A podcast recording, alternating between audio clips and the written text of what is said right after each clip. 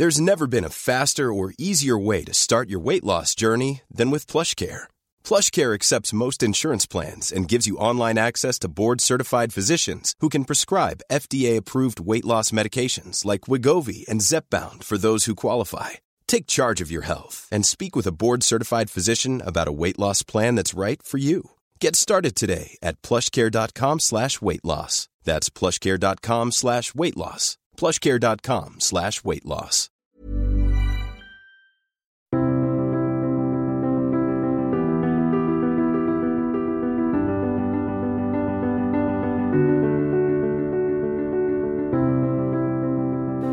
Merci pour votre fidélité au podcast Conflit.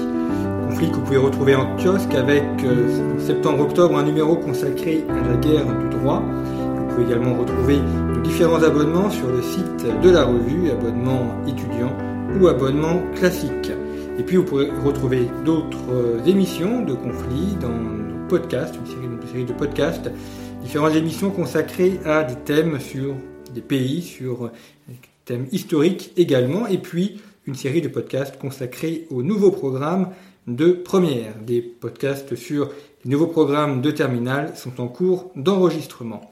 Et nous allons partir dans cette émission vers le continent africain pour l'aborder sous l'angle de la confrontation, de la lutte d'influence entre les États-Unis et la Chine, entre le dragon et l'aigle, c'est le titre d'un ouvrage qui vient de paraître, Le Dragon et l'Aigle, lutte d'influence en Afrique subsaharienne, qui paraît aux éditions Bernard Giovannangeli, ouvrage de Clément Nguyen que j'ai la joie de recevoir aujourd'hui. Bonjour. Bonjour. Vous êtes analyste en stratégie internationale et risques pays, vous êtes diplômé en politique de défense et sécurité de l'Université Montpellier 3 et vous travaillez notamment sur les crises politico-militaires en Afrique subsaharienne. Et c'est dans ce cadre donc que vous avez publié cet ouvrage, Le Dragon et l'Aigle, dans lequel vous montrez l'ensemble des, des luttes d'influence entre la Chine et l'Afrique.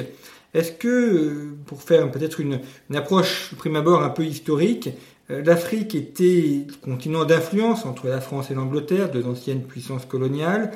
L'Union soviétique a essayé de s'y implanter aussi dans les années 70-80. Est-ce qu'aujourd'hui, on n'est pas dans une autre phase où la lutte entre les États-Unis et la Chine va dépasser l'ancienne France-Afrique et aborder une nouvelle ère de la présence de l'Afrique dans les relations internationales La grande différence qu'on pourrait trouver par exemple avec les anciennes puissances coloniales, la France ou l'Angleterre, c'est qu'il n'y aura pas vraiment de précaré. Euh, la France, euh, même en tant que gendarme en Afrique pendant la guerre froide, il y avait cette notion de précaré de l'Afrique francophone. Euh, lorsque les Américains ou les Chinois se positionnent dans un pays, le pays joue au mieux de l'offre des deux, des, deux, des deux pays, des deux partenaires. Il n'y a pas vraiment de précaré ou de zone captive pour ces deux puissances extracontinentales qui ont le bénéfice notamment de ne pas avoir de passé colonial sur le continent.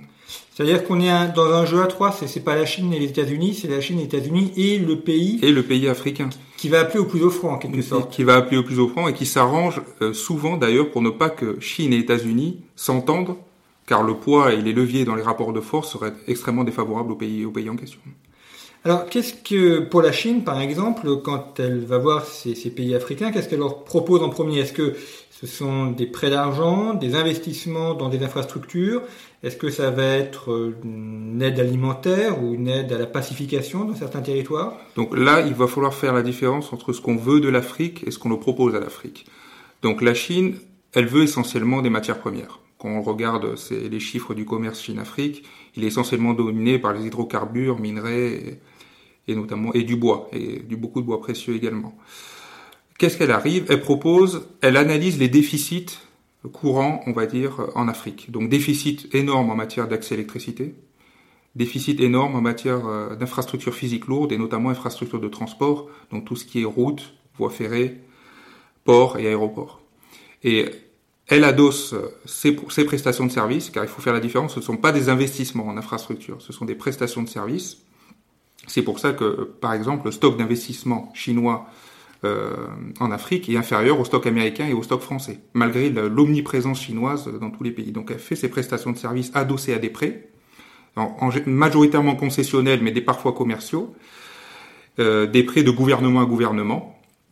Et elle propose des centrales hydroélectriques, des voies ferrées et des routes. Après, la question de la qualité varie selon les pays et c'est un débat notamment qui fait polémique en Occident.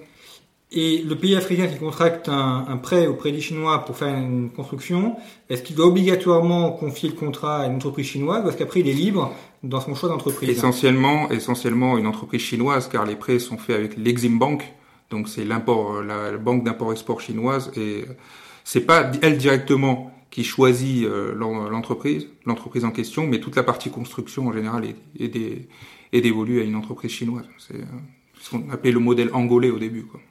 Et ensuite, sur les travaux de construction, euh, là qui va intervenir, ce sont des, Chinois qui participent aussi à la construction et pas simplement à la conception, ou est-ce qu'ils font appel à la population africaine pour la construction Alors, euh, beaucoup a été dit sur l'importation massive de main-d'œuvre chinoise à chaque contrat de construction. ça a été beaucoup démythifié ces dernières années. Il y a même un rapport de 2019 de McKinsey qui, dit que sur les chantiers, les chantiers d'infrastructure chinois, 85% euh, en moyenne des ouvriers de la main et ce sont des ouvriers africains, c'est une main d'œuvre locale. Tout ce qui est ingénieur, superviseur, oui, la majorité, euh, la majorité viennent de Chine. Euh, ce qui, ça dépend également en fonction des législations nationales. Il y a des pays qui sont plus plus lâches sur les législations. Le Kenya ou l'Éthiopie, eux, ont été plus durs en imposant euh, dans les clauses des contrats une main d'œuvre locale ou même une fourniture auprès de matériaux de entreprises locales. Euh, c'était quoi le dernier Et donc, euh, voilà, c'est pour savoir s'il y avait euh, l'usage de main-d'œuvre chinoise ou s'il s'appuyait aussi sur des, des main-d'œuvre locale. On peut, on peut voir beaucoup de main-d'œuvre chinoise lorsque, par exemple, un président va sur la réélection et lance un chantier où la date, la date butoir est extrêmement courte. Et dans ce cas-là, il n'y a pas un volet de formation, il n'y a pas un volet d'apprentissage, on n'a pas le temps de mettre en place les programmes de transmission de savoir-faire. Et dans ce cas-là, l'entreprise chinoise qui accepte euh, ce, contrat, euh, oui, fait venir sur un an, par exemple, euh, des, ouvriers chinois. Ça peut arriver. Alors, comment est-ce que la Chine va démarcher les, pays? Est-ce que il y a une, c'est par des relations personnelles avec les chefs d'État? Est-ce que il y, a, des, congrès également, enfin des colloques qui sont organisés entre la Chine et l'Afrique? C'est une manière aussi de faire un peu le, VRP pour présenter des produits? Oui, effectivement, il y, a eu le lancement du premier forum Chine-Afrique en 2000 qui s'est tenu à Pékin. Je tiens à dire que c'est pas c'est pas le premier forum entre un pays asiatique et euh, l'Afrique, parce que le premier forum est le TICAD. Donc la TICAD était le premier forum Japon-Afrique, qui lui date de 1993. Mais la Chine vraiment euh, lance son premier forum euh, Chine-Afrique en 2000, et c'est vraiment à partir de 2003, donc l'arrivée de Hu Jintao au pouvoir, et le forum Chine-Afrique d'Addis Abeba, où vraiment on voit une, la politique de going out, de sortie du pays de toutes les grandes entreprises de construction hein, chinoise et avec un terrain, un terrain où il y a beaucoup à faire qui est l'Afrique subsaharienne. Et est-ce que cette venue en Afrique subsaharienne correspond à un plan d'ensemble ou est-ce que ça se fait en fonction des relations, des contrats? Est-ce qu'il y a un projet politique ou est-ce que c'est limité simplement à des échanges économiques? C'est, c'est une relation d'abord économique. Les Chinois aiment dire gagnant-gagnant à chaque fois quand, quand, ils arrivent en Afrique. Ils proposent des solutions win-win. Ils, ils, gagnent beaucoup plus que les Africains, il faut se le dire, mais les Africains ne perdent pas, forcément euh, ils arrivent essentiellement pour avoir un accès privilégié aux matières premières. Il y a la question de Taïwan. Le but était aussi d'évincer Taïwan euh, diplomatiquement de l'Afrique, ce qui est presque fait, car maintenant il ne reste que l'Iswatini, petit pays enclavé d'Afrique australe qui reconnaît Taïwan, et euh, s'assurer euh, évidemment le soutien de 54 pays, maintenant aujourd'hui 54 pays africains, dans les arènes régionales et internationales, notamment l'Assemblée générale de l'ONU. Oui, parce que ce que vous expliquez aussi, c'est que euh, cette, euh, cette action économique va permettre d'acheter la voix des pays. D'acheter de l'influence. D'acheter de l'influence qui ensuite, effectivement, vont soutenir la Chine dans les différents centres ou forums internationaux. On a, ce, on, a ce même, on a ce même exemple, par exemple, en Europe, où on voit que la Grèce ou la Hongrie s'abstiennent des fois sur des résolutions sur la mer de Chine méridionale ou les droits de l'homme en Chine c'est la présence économique chinoise qui permet d'actionner un levier. Est-ce que les Chinois ont une prédominance dans l'investissement? C'est plutôt les ports, les aéroports, les routes? Ou est-ce qu'ils font euh, Dans leur répartition de stock, euh, majoritairement infrastructure de transport pour un tiers. Ensuite, on a les projets d'électrification et d'énergie. Donc, euh, au sein de ces projets d'électrification, on a une, une, extraordinaire majorité de l'hydroélectricité. Donc, euh, dans les projets énergie-électrification, euh, l'hydroélectricité compte pour 48% environ. Viennent ensuite euh, les, les gazoducs tout ce qui est centrale thermique au gaz, puis après charbon et les, les renouvelables intermittents qui arrivent en queue de peloton. Ensuite, nous avons le secteur minier, évidemment, avec une forte présence dans la Copper Belt en Zambie, en RDC, dans les hauteurs des pays de la Mano, donc l'union des pays de la Mano, c'est Guinée, Sierra Leone et Libéria. Là, essentiellement, c'est dans le fer et la bauxite. Et on a euh, des investissements également en Afrique du Sud, même si les compagnies occidentales euh, anglo-saxonnes sont encore majoritairement euh, présentes en Afrique du Sud. On a aussi la présence des Chinois dans l'or ou dans le cuivre en Érythrée. Alors, il, y a, il y, a, un phénomène géopolitique qu'on constate assez souvent dans l'histoire, c'est que la, la, puissance économique ou l'hégémonie économique dérive ensuite sur l'hégémonie ou l'intervention militaire. On imagine mal les Chinois s'ils ont un contrat avec un pays et qu'une guerre éclate dans ce pays ou s'il y, a un conflit régional, euh, ne pas intervenir pour maintenir l'ordre et, donc protéger aussi leurs investissements économiques. C'est le volet sécurisation des investissements, oui. Et c'est euh, le traumatisme libyen aussi qui a déclenché ça. Euh, en février 2011, la France avec euh, ses partenaires britanniques et américains, lance l'opération Armatan, donc protection des civils, euh, des civils de, Benghazi, mais transforme cette opération en opération de changement de régime. Et 35 000 ressortissants chinois sont sur le terrain. Et ils ont dû être évacués en catastrophe par des avions civils, pas par des avions de l'armée populaire de libération. Et la Chine euh, a compris qu'elle doit assurer un volet politique à sa présence euh, qui était uniquement économique, voire ce, qu'on a, ce, que les Africains dénonçaient comme une présence euh, désintéressée, alors qu'elle doit s'intéresser plus au, volet, au risque pays et au volet politique.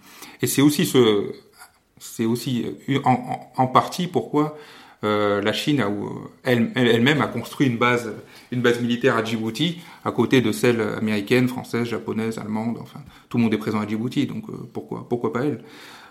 Plus les missions anti-piraterie dans la Corne de l'Afrique. Donc Djibouti sert, à, la base militaire chinoise à Djibouti sert à, plusieurs missions. Euh, l'évacuation des ressortissants, le recyclage des casques bleus chinois qui sont présents de plus en plus dans les opérations de maintien de la paix en Afrique. Donc je pense notamment au Sud-Soudan et au Mali. Et euh, évidemment, là, le volet, on va dire, plus global, euh, Djibouti est, est, un point d'attache sur la, la, ceinture maritime des nouvelles, du projet des nouvelles routes de la soie. Est-ce qu'ils sont plutôt présents dans le monde, dans le monde anglophone ou est-ce qu'on a également dans le monde francophone la présence euh, de la Chine et de ses investissements? Alors les Chinois sont présents partout. Sont présents majoritairement sur un volet politique en Afrique de l'Est. Car tout ce qui est Éthiopie, euh, Kenya, Tanzanie, ce sont aussi une présence historique, c'est normal, ce sont les pays qui sont tournés vers les marchés asiatiques. Donc euh, la présence chinoise est plus politique. ils sont présents en Afrique francophone, évidemment, euh, parce que l'Afrique francophone, notamment l'Afrique centrale, euh, regorge de matières premières, euh, de matières premières majeures. Oui. Majeures, oui, c'est les minerais, le fer au Gabon, tout ce qui est cuivre en RDC, qui est le plus grand pays francophone de la région, au Cameroun essentiellement, donc L'autre acteur, ce sont les États-Unis. Euh, L'Afrique n'a jamais été une zone principale pour les États-Unis. Ils sont plutôt tournés vers le Moyen-Orient, l'Europe, l'Amérique latine ou l'Asie. C'était un peu en angle mort. C'est le parent pauvre. Oui, est-ce que la, la que d'abord, c'est est-ce que ça l'est toujours, ou est-ce que euh, ils ont maintenant développé une réflexion stratégique sur euh, l'Afrique? Ah, ça l'est toujours. C'est, l'Afrique reste toujours le parent, le parent pauvre de la stratégie américaine. c'est toujours vu comme le continent des problèmes. Et c'est ce que beaucoup d'Africains euh, reprochent aux États-Unis, de voir euh, que l'Afrique est toujours un continent à problème, n'est pas un continent d'opportunité. Alors que les Chinois sont arrivés avec l'approche inverse. C'est un continent d'opportunité et les problèmes, euh, on les voit après. Euh, les Américains, quand un rapport, du, je cite un rapport de la DIA de 1995, donc on est au milieu des années Clinton, où euh, le Pentagone ne voit aucun intérêt stratégique américain en Afrique. Ça change immédiatement lors de le, du second manga Clinton. On a les, euh, évidemment les attentats terroristes contre les ambassades de Nairobi et Dar es Salaam, euh, la question soudanaise, qui prend de plus en plus d'ampleur car euh, les États-Unis soutiennent évidemment les mouvements séparatistes du Sud-Soudan à l'époque menés par John Garang, John Garang qui est mort en 2005. Et évidemment, la question de la diversification des approvisionnements qui s'impose petit à petit durant la seconde moitié des années 90 et qui vraiment est officialisé par le rapport Cheney de 2001, qui dit que l'Afrique, l'Afrique subsaharienne et notamment le Golfe de Guinée, avec les deux poids lourds que sont le Nigeria et l'Angola, constituent une bonne opportunité de diversification par rapport au pétrole du Golfe Persique. Et aujourd'hui, est-ce que c'est le cas? Est-ce que l'administration Trump a un plan pour l'Afrique ou est-ce que ça reste le parent pauvre? L'administration Trump a, dévoilé sa, nouvelle stratégie en décembre 2018, donc la stratégie Power Africa qui, avait, qui a été énoncée par John Bolton, d'aujourd'hui euh, évincé. de l'administration, mais qui a fait un discours très intéressant à l'Heritage Foundation. Et c'est intéressant car cette stratégie pour l'Afrique mentionne 15 fois la Chine. Donc est-ce qu'on dit que c'est une stratégie des États-Unis euh, pour l'Afrique ou est-ce que c'est une stratégie pour contrer la Chine en Afrique? Et il y a, il y a plusieurs, euh, il y a plusieurs reproches qui ont été faits car il y a eu le forum, euh, un forum de, de business États-Unis-Afrique qui s'est tenu au Mozambique à Maputo en juin 2019 et aucun membre du premier tiers du cabinet américain n'était présent lors de ce forum. Et ça a été reproché un peu par les, hein, par les officiels africains. Donc est-ce que le problème c'est la Chine ou alors est-ce que vraiment des opportunités vont commerciales, notamment essayer de créer un effet d'entraînement des entreprises américaines vers l'Afrique? À partir du 1er octobre, on a une nouvelle banque de développement euh, américaine qui euh, va être activée essentiellement pour prêter auprès des entreprises privées pour qu'elles investissent dans les pays en développement, 60 milliards de dollars de, capital initial. Euh, on voit très bien que c'est pour essayer de concurrencer un peu l'approche euh, gouvernement à gouvernement euh, chinoise, notamment dans, les prêts. Et tout le discours de la dénonciation des prêts chinois euh, aboutit à cela. Donc ça, effectivement, c'est un discours que développent les Américains en disant, mais l'intervention chinoise, notamment les prêts, va créer une, trappe à dette, et donc c'est un moyen, en fait, de, de, prendre le contrôle des pays et de les tenir par les finances. Oui, ça, c'est un discours qui est repris depuis la, la cession du port euh, d'Ambantota au Sri Lanka, donc en 2017, il y a une vente pour 1,1 milliard de dollars du port d'Ambantota à la China Merchants. Et euh, d'abord les analystes indiens, puis les analystes américains, et ensuite la grande presse euh, en Europe et en Amérique du Nord, a, a, essayé de faire de ce cas une jurisprudence. Donc les prêts chinois sont toxiques car ils sont automatiquement sont rachetés, sont rattachés pardon, une saisie d'actifs en cas de non-remboursement. Mais lorsqu'on regarde euh, le cas en Bantota, on se rend compte que les prêts chinois, les Chinois ne sont même pas le, le premier prêteur bilatéral du Sri Lanka en 2017, c'était le Japon. Mais ils détenaient que 10% euh, de la dette extérieure sri-lankaise. Donc ce n'est pas eux qui ont déclenché une trappe à dette pour euh, pour le pour vis-à-vis du Sri Lanka. Mais le nouveau président Sirisena avait compris que euh, compte tenu de la situation euh, financière catastrophique, euh, la, cession de ce port aurait permis d'éviter une crise de, la balance des paiements début 2019, car de nombreux emprunts obligataires arrivaient à, maturité à ce moment-là, et la majorité de la dette extérieure sri-lankaise était, était, parce que le Sri Lanka a beaucoup emprunté auprès des marchés internationaux à partir de 2010. Et c'est surtout ça qui a pénalisé le Sri Lanka, plus que une stratégie chinoise voulue d'asservir par la dette un petit pays.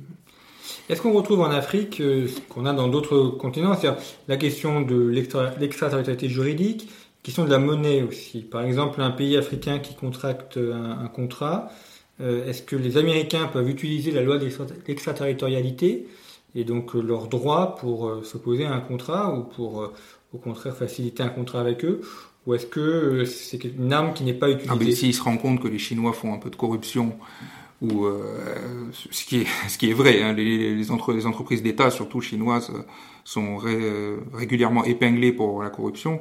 Euh, oui, les, les, les, Américains essayent, essayent de coincer toutes les entreprises, toutes les entreprises qui sont. Il y a, il y a eu un cas notamment au, Nigeria pour la construction d'un terminal GNL, je crois, dans le Delta, où plusieurs entreprises s'étaient fait s'étaient fait épingler. Et je crois que je crois que même Total s'était fait s'était fait épingler euh, au Nigeria. Donc oui, les Américains utilisent l'extraterritorialité de façon comme sur tous les autres théâtres en Afrique, euh, évidemment. Et ces transactions, donc là, si on prend le dollar, est-ce que les transactions se font en dollars ou en d'autres monnaies Est-ce que le dollar est aussi utilisé comme une arme? Euh, le dollar est aussi utilisé comme une arme, mais les Chinois ont tendance également à, à vouloir euh, yuaniser certains certains échanges commerciaux avec certains pays. Ils essayent ils essayent avec le Nigeria notamment. Le Nigeria qui est le grand poids lourd euh, démographique, euh, important partenaire commercial, et il y a une, un peu une volonté chinoise d'essayer de humaniser les échanges bilatéraux avec avec le Nigeria. Et mais ça se fera toujours à petits pas. Les Chinois ne feront jamais une grosse une grosse opération pour justement pour pas trop attirer le faux de projecteur et sachant que les Américains ont une meilleure stratégie de communication, notamment en Afrique, les Chinois peinent à se défendre lorsqu'ils sont accusés en Afrique, que ce soit de d'asservir par la dette ou de, de, de, s'accaparer les terres. La question de tout ce qui est land grabbing en Afrique, d'acheter des terres. Les Chinois peinent à se défendre, même s'ils ne sont pas les premiers acquéreurs de terres en Afrique.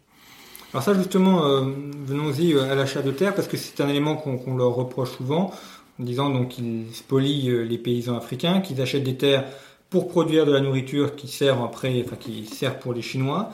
Est-ce que c'est quelque chose qui est vrai ou est-ce que c'est aussi un élément de propagande anti-chinois? Il y a eu beaucoup de déclarations. Euh, J'ai en souvenir une déclaration qui était en 2008-2009 qu'ils avaient acheté euh, des millions d'hectares de terre en RDC, euh, ce qui s'est avéré être faux. Mais beaucoup d'universitaires euh, en France, je pense notamment à Thierry Perrault, Jean-Jacques Gabas, aux États-Unis. Euh, Deborah Brautingham qui, qui, a écrit un, un, très bon livre qui s'appelle Will Africa Feed China et euh, beaucoup de beaucoup d'infos ont été démystifiées sur ce sujet. Aujourd'hui, la Chine euh, détient autour de 250 000 hectares de terre, ce qui est déjà pas mal de terre en Afrique, mais à 40 à 45% localisés au Cameroun sur deux plantations d'EVA, donc caoutchouc. Mais elle n'est pas, elle est, elle est encore loin derrière les fonds d'investissement américains pour euh, l'achat de, l'achat de terre. Euh, elle est derrière également de, certains fonds euh, arabes du Golfe ou derrière l'Inde, même derrière l'Inde. Donc, Alors derrière cette question, on retrouve la, la logique de guerre d'influence, de guerre de l'information. Mm. ça, c'est un élément important aussi, c'est-à-dire à la fois avoir la bonne information pour savoir ce qui se passe et en même temps diffuser des fausses informations déstabiliser l'adversaire. Par exemple, on, va prendre un exemple sur euh, un exemple que je n'ai pas mentionné dans le livre, mais qui est, très parlant. C'est l'exemple de Escom. Donc Escom, c'est la compagnie nationale d'électricité sud-africaine. Euh, Escom est une, entreprise qui va très mal. Elle est très endettée. Et en 2018, en décembre 2018, euh, un site d'information a relayé euh, que la Chine avait prêté énorme, l'Exim Bank chinoise avait prêté énormément à Escom et, s'apprêter à s'emparer de la, de la plupart des centrales thermiques au charbon du pays. Or, lorsqu'on regarde bien, et même l'AFP, l'AFP qui a fait du fact-checking, on va dire, sur ce dossier, on remarque bien que ça a eu un effet quand même sur l'opinion publique euh, sud-africaine. Mais euh, l'Exim Bank Bank chinoise n'a jamais prêté à Escom. Or, c'était la China Development Bank qui avait prêté une somme euh, 2,5 milliards de dollars pour la construction unique d'une centrale dans, dans, la province du KwaZulu-Natal, donc une province à l'est de l'Afrique du Sud. Donc là aussi, justement, il faut regarder est-ce que c'est la bonne entité? Et par exemple, le compte Twitter, c'était un faux compte Twitter qui avait annoncé euh, cette, euh, cette saisie des centrales par la, la China Exim Bank, un faux compte Twitter qui mettait Exim Bank of China, mais qui avait le logo de l'Exim Bank du Bangladesh. Donc là, c'était c'était très intéressant de voir de voir justement cette désinformation et qui, qui, a marché quelque temps, mais qui, euh, qui, a été quand même. Euh, et on retrouve là un schéma assez classique de, de lutte d'influence, de guerre de l'information. Euh, Est-ce que c'est quelque chose qui est pratiqué par les Américains pour déstabiliser euh, un concurrent chinois ou un adversaire économique? Ben, Essayer de susciter un sentiment anti-chinois évidemment dans la population et de faire de la Chine un sujet électoral. Et le cas zambien est très intéressant. Le cas, euh, il y a toujours eu des candidats euh, qui, ont, qui ont mené des campagnes sur une plateforme anti-chinoise en Zambie. Le plus célèbre est Michael Sata, donc euh, en 2006 et en 2011. Et la question de la Zambie est revenue encore sur le, devant, de la, scène en septembre 2018, où euh, des annonces ont été faites par certains journaux locaux et après repris par Vox, Vox of America Afrique et par officiellement par l'administration Trump, que en raison de, de non-remboursement de prêts, la Chine allait se saisir de deux aéroports, donc l'aéroport international de Lusaka et l'aéroport de Ndola, qui se situe au nord du pays dans la ceinture cuprifère. Euh, la ZESCO, la compagnie nationale d'électricité, et ZNBC, donc la radio-télévision euh, nationale. Or, le gouvernement d'Edgar Lungu a démenti, mais euh, a, très mal géré sa communication, car lui-même euh, le ministère des Finances zambien est très opaque, on va dire, dans, dans, ces données qu'il présente, au public. Mais il y a eu effectivement une joint venture entre la compagnie Star Times. Donc Star Times, c'est une compagnie euh, de télé, euh, de télé chinoise privée qui a fait une joint venture sur une des branches de la SNBC. Mais jusqu'à aujourd'hui, les deux aéroports internationaux n'ont pas été, ne sont pas tombés dans, les mains chinoises. mais la Zambie est, un pays à suivre car elle fait partie des pays dans lesquels la Chine, euh, qui, la Chine détient euh, une majorité de la dette extérieure du pays. Par exemple, je crois que la Chine détient 6,3 milliards pour, sur une dette de 10, de 10,8 milliards de dollars à la fin 2018 sur la Zambie. Donc l'autre cas, c'est Djibouti. Et euh, le troisième, c'est la République du Congo, Brazzaville. Ce qui veut dire aussi qu'il peut se répandre une, une rumeur et voir des attaques de population? on a, notamment en Afrique du Sud, des attaques de population sud-africaine contre des, travailleurs qui viennent d'autres pays. c'est une affaire intra-africaine. La Chine, la Chine un peu n'est pas, la Chine n'est pas le sujet, on va dire des euh, des violences que les citoyens sud-africains font envers les immigrés nigérians ou, ou éthiopiens. Ou, non, ça, Mais on n'a pas eu d'attaque de, de, On a eu, on a eu des, ici, on a eu des attaques de commerce chinois en Zambie, notamment. Donc récemment, on a eu des, des attaques, euh, des attaques de commerce chinois justement qui réagissaient, euh, qui réagissaient à certains articles de la presse locale. Et il y a évidemment ça, et il y a évidemment aussi des attaques sur certaines conditions de travail que qu'une compagnie d'État chinoise, euh, CN, China Non-Ferrous Metal Company, euh, fait dans la mine de Chambichi avec des conditions de travail, on va dire, euh, extrêmement dures, pour ne pas dire plus. Et oui, il y a périodiquement des, des poussées de fièvre en Zambie sur, sur ces dossiers. Est-ce qu'on a des interventions des Chinois dans des, des, processus électoraux? Parce que vous avez dit qu'il y avait des candidats qui euh, faisait des campagnes anti-chinoises. On peut donc supposer que la Chine cherche à aider l'élection euh, de candidats qui auraient plutôt favorables, donc soit par euh, le financement de leur campagne électorale, soit par des aides techniques. la Chine essaye, essaye de se faire discrète sur les pays où il y a une alternance électorale, parce qu'elle ne veut pas devenir un sujet de cette... Le, le candidat qui, qui défie le président au pouvoir, en général, critique souvent le lien entre le président et la Chine. Euh, en Sierra Leone, 2018, donc l'année dernière, euh, le, le, candidat Julius Madabio, aujourd'hui président de la Sierra Leone, critiquait son, son opposant Ernest Baikoroma pour être trop près de la Chine, d'avoir signé des contrats, des contrats faramineux et, et, inutiles, notamment la construction d'un nouvel aéroport international à Freetown. Donc la Chine était un sujet de la campagne électorale. Le président Bio a été élu. Il a immédiatement annulé le contrat de la construction de, de l'aéroport international. Euh, la Chine, euh, la Chine a dit OK, OK, pourquoi pas, mais elle n'a pas, elle n'a pas vraiment cherché à déstabiliser ce, ce nouvel arrivant. Ce que, ce que, la Chine a fait, par contre, c'est de gérer des transitions extrêmement épineuses lorsqu'elle a un levier d'influence politique. Donc, euh, on a eu le cas en Angola, en, au, à l'automne 2017, lorsque le président, Joe, le nouveau président Joao Lourenço a succédé à, à, José Eduardo dos Santos, et la Chine ne voulait pas que cette que cette transition euh, se passe mal, évidemment, parce qu'elle a des gros, intérêts en Angola, mais aussi elle ne voulait pas qu'Isabelle dos Santos, qui était la présidente de la Sonangol, donc la compagnie pétrolière d'État, euh, accède, au pouvoir après son père, car il y aurait, eu sûrement une explosion sociale dans le pays. Le deuxième cas, euh, qui est encore plus symbolique, parce que Robert Mugabe est mort, est mort il y a peu, c'est la transition, la transition politique au Zimbabwe, au sein du même parti, de la ZANU-PF, lorsque, utilisant ses réseaux, notamment le chef d'état-major des armées Constantin Chiwenga, qui s'était rendu à Pékin en novembre 2017, elle a favorisé euh, l'accession au pouvoir d'Emerson Mangagwa. Et euh, là encore, pour éviter une succession familiale, parce que les Zimbabwéens détestaient la, femme du président Mugabe, donc Grace Mugabe, d'origine sud-africaine. Et euh, justement, la Chine ne voulait pas non plus une explosion, qui plus est dans un pays enclavé ça aurait débordé sur tous les autres pays. Mm. Donc là, la Chine a fait de la gestion de risque, on va dire, dans les transitions euh, dans laquelle elle, a, elle avait un levier, un levier d'influence. Alors on voit la Chine intervenir en Afrique, elle intervient aussi en Eurasie avec euh, les nouvelles routes de la soie.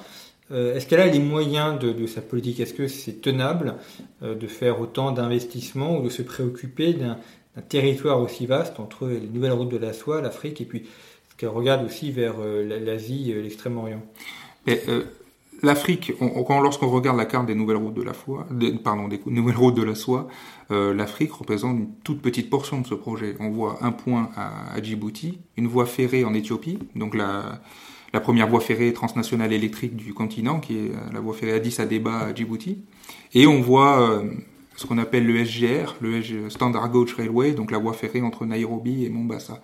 Mais sur les cartes officielles, l'Afrique n'apparaît pas vraiment dans le grand projet des routes de la soie. Par contre, euh, la thématique de la connectivité, donc chinoise, c'est-à-dire euh, construire des grands corridors, des grands corridors d'infrastructures ferroviaires routiers à travers le continent, euh, est présente, notamment que la Chine en fait a signé un accord avec l'Union africaine, donc dans le cadre de l'agenda 2063, de parvenir à relier euh, par, euh, par voie terrestre toutes les capitales africaines entre elles. Donc la Chine est un acteur majeur aussi de la reconfiguration spatiale du continent.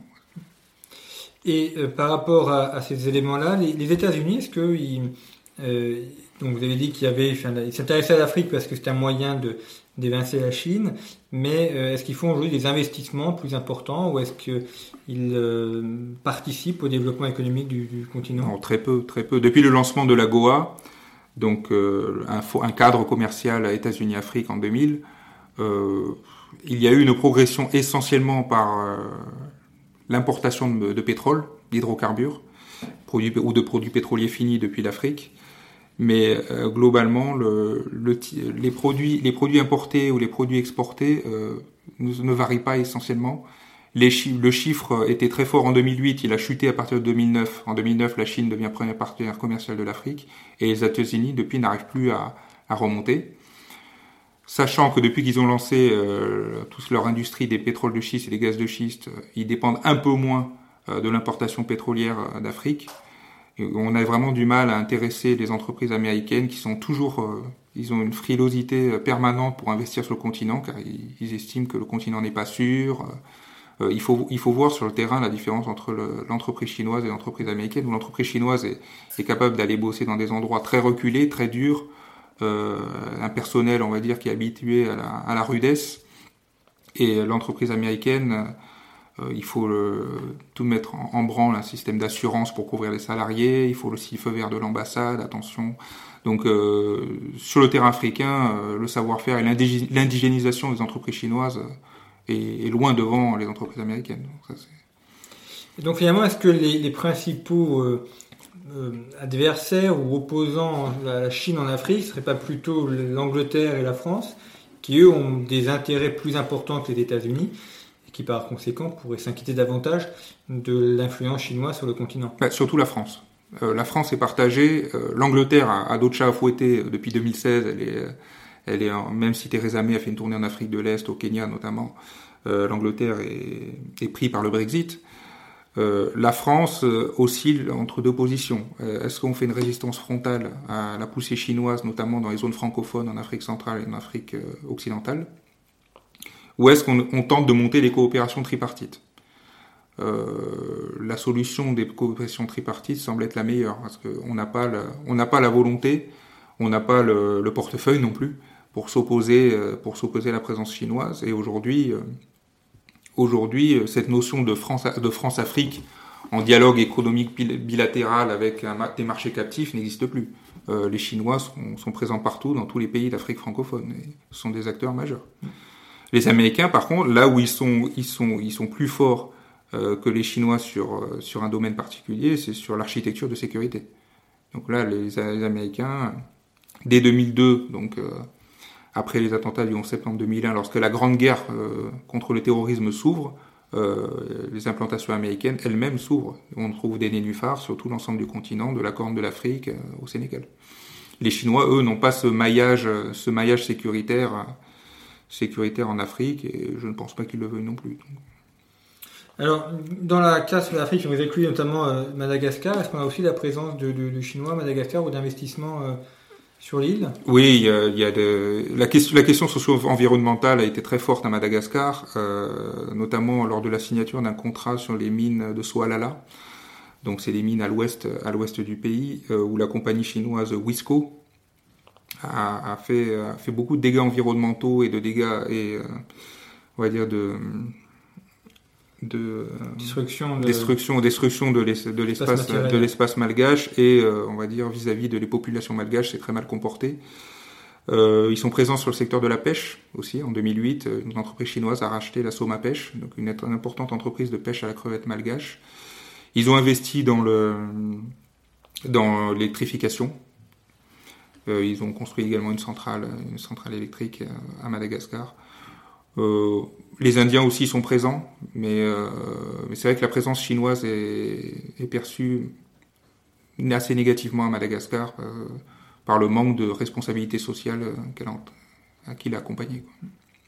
Alors pour terminer, euh, Clément Nguyen, peut-être faisons un petit peu de, prospective, c'est toujours un peu délicat, mais euh, à, l'échelle d'une dizaine d'années, euh, comment est-ce que vous voyez la, présence chinoise? On peut supposer que ça va continuer à s'amplifier Est-ce qu'ils vont intervenir dans le domaine militaire, enfin, de la sécurisation et politique? Est-ce que d'ailleurs ils ont publiquement annoncé leurs intentions ou pas? Euh, la demande de plus de politique et de plus de, sécurité euh, est venue euh, paradoxalement des Africains. C'était en 2015, juste avant le, forum Chine-Afrique de, Johannesburg. Les Africains ont demandé à ce que les Chinois s'impliquent plus dans les volets sécurité et bonne gouvernance, alors que les Chinois étaient toujours réticents avec ce qu'on a appelé le consensus de Pékin. C'était un refus de s'impliquer vraiment dans les affaires, dans les affaires internes, internes d'un pays souverain. Euh, là, euh, l'Union africaine a demandé aux Chinois d'avoir une vision plus politique de ses rapports avec le continent. Euh, paradoxalement, depuis un an, les prêts, les prêts à destination des pays d'Afrique subsaharienne ont ralenti. Les chiffres, lorsqu'on regarde les chiffres d'affaires des grandes entreprises d'État chinoises dans le secteur des infrastructures, là aussi le chiffre d'affaires a un peu baissé. Et on voit de plus en plus des pays africains souvent au moment d'une alternance, euh, politique, euh, annuler des contrats avec la Chine pour mieux les renégocier à leur faveur. Donc on va voir, je pense, à l'avenir, euh, des pays africains qui sauront mieux manœuvrer euh, la Chine, qui ont compris qu'il ne faut pas non plus se, laisser écraser par un, par un point économique, manœuvrer entre les acteurs, dire à la Chine que si la Chine ne fait pas plus d'efforts sur la responsabilité sociale de ses entreprises, euh, sur le transfert technologique, sur la transmission de savoir-faire, tout ce qui est formation, euh, eh ben, il y aura l'Indien dans l'antichambre, il y aura l'Américain, il y aura le Français qui peut, ou l'Allemand qui peut, qui peut accomplir ce travail. Mais la Chine euh, reste quand même l'acteur, on va dire, le plus en avance sur ce dossier parce qu'elle elle a, fait des choses qu'aucun autre pays n'aurait pu faire en Afrique. Et lorsqu'on fait des sondages, on va dire, à l'échelle globale des pays d'Afrique subsaharienne, euh, la présence chinoise est encore vue euh, assez positivement. Bien, merci beaucoup Clément Nguyen d'avoir évoqué avec nous euh, Le Dragon et l'Aigle, donc les luttes d'influence en Afrique subsaharienne, votre ouvrage paru aux éditions Bernard Giovanangeli. Pour nos auditeurs qui voudraient poursuivre cette réflexion, je mentionne de nos hors-séries qu'on peut encore trouver sur le site de conflit euh, donc l'Atlas de la Chine, et puis euh, le numéro actuellement en kiosque donc consacré à la guerre du droit, où on retrouve des questions que nous avons abordées dans cette émission, et puis d'autres émissions sur notre site euh, consacré donc aux États-Unis, à la Chine et à l'Afrique. Merci pour votre fidélité et à bientôt.